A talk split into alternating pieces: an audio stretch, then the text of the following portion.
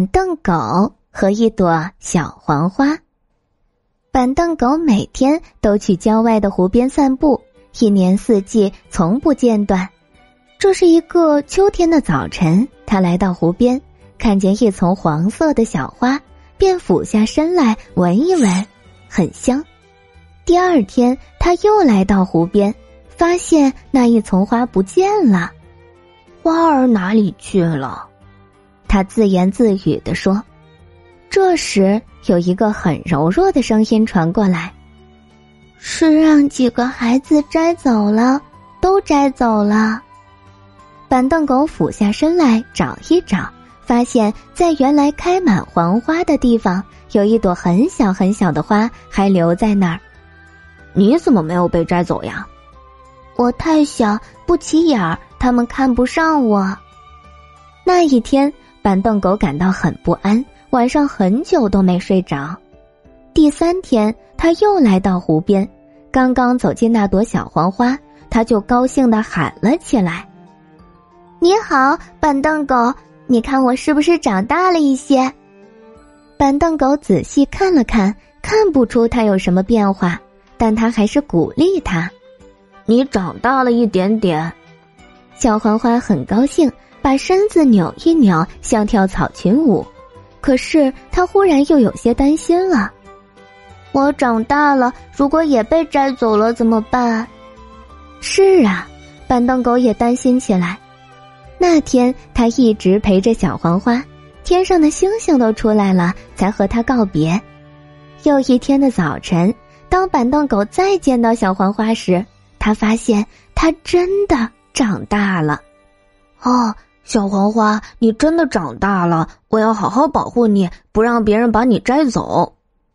小黄花马上叫他一声“板凳狗哥哥”，惊喜的问他：“你真的能保护我吗？”板凳狗点点头，就静静的卧在小黄花身边，守护着它。你为什么叫板凳狗呢？小黄花好奇的问：“是因为你长得像一条小板凳吗？”他不知道该怎么回答，他卧在小黄花身边，静静的欣赏着它，看得小黄花羞答答的。看着看着，板凳狗忽然也提出一个问题：“你为什么不长一些刺呢？谁要摘你，你就扎他。”你说什么呀？我为什么要扎别人呢？小黄花有些奇怪。我只希望有人欣赏我，别伤害我，就像你一样。板凳狗听了，很为自己提出这样愚蠢的问题不好意思。这时候，从小树林里跑出来一只兔子，它想尝尝这朵娇嫩的小花。板凳狗大喝一声：“兔子，你是不是想摘花？”小兔子吓得四条腿直哆嗦。“啊，不是，不是！”说完，掉头就跑走了。那天，板凳狗又陪小黄花一直到月亮升起来。从那天开始，每天天一亮，板凳狗就来守护着小黄花，天黑了才回家。有一天，来了一位老爷爷和一位老奶奶，他们俩眼神不那么好。老爷爷问老奶奶：“你看，那是一朵小黄花吗？”老奶奶说：“我也看不大清楚。”那儿倒有条小板凳，咱们先坐下仔细看看吧。说着，就双双坐在板凳狗身上了。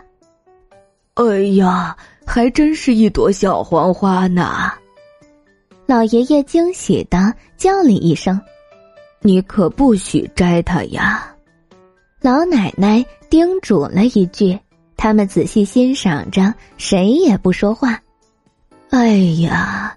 这小板凳真柔软，就像沙发一样。老奶奶先夸了一句：“是呀，这小板凳越坐越暖和。”老爷爷也夸了一句。板凳狗忍不住了，说：“我不是小板凳，我是板凳狗。”老爷爷老奶奶赶紧站起来直道歉。板凳狗说：“别客气，请坐，请坐。”我愿意让您二老坐在我身上欣赏这朵小花。他们从没见过这么好的狗，于是每天都给板凳狗带来一块骨头、两根香肠、三片面包。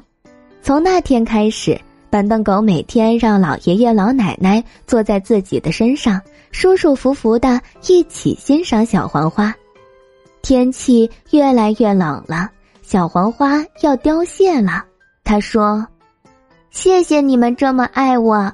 等我的花谢了，我还有礼物送给你们。”秋天来了，小黄花虽然凋谢了，但他们还是每天来看它，守护着它枯萎的花。渐渐的，他们发现小黄花结出了毛茸茸的种子。老爷爷说：“这就是他送给我们的礼物啊。”那天。老爷爷采下了小黄花的种子，分成了两包，送给板凳狗一包，自己留下一包。老奶奶嘱咐板凳狗：“别忘了，明年我们一起来这里种花呀。”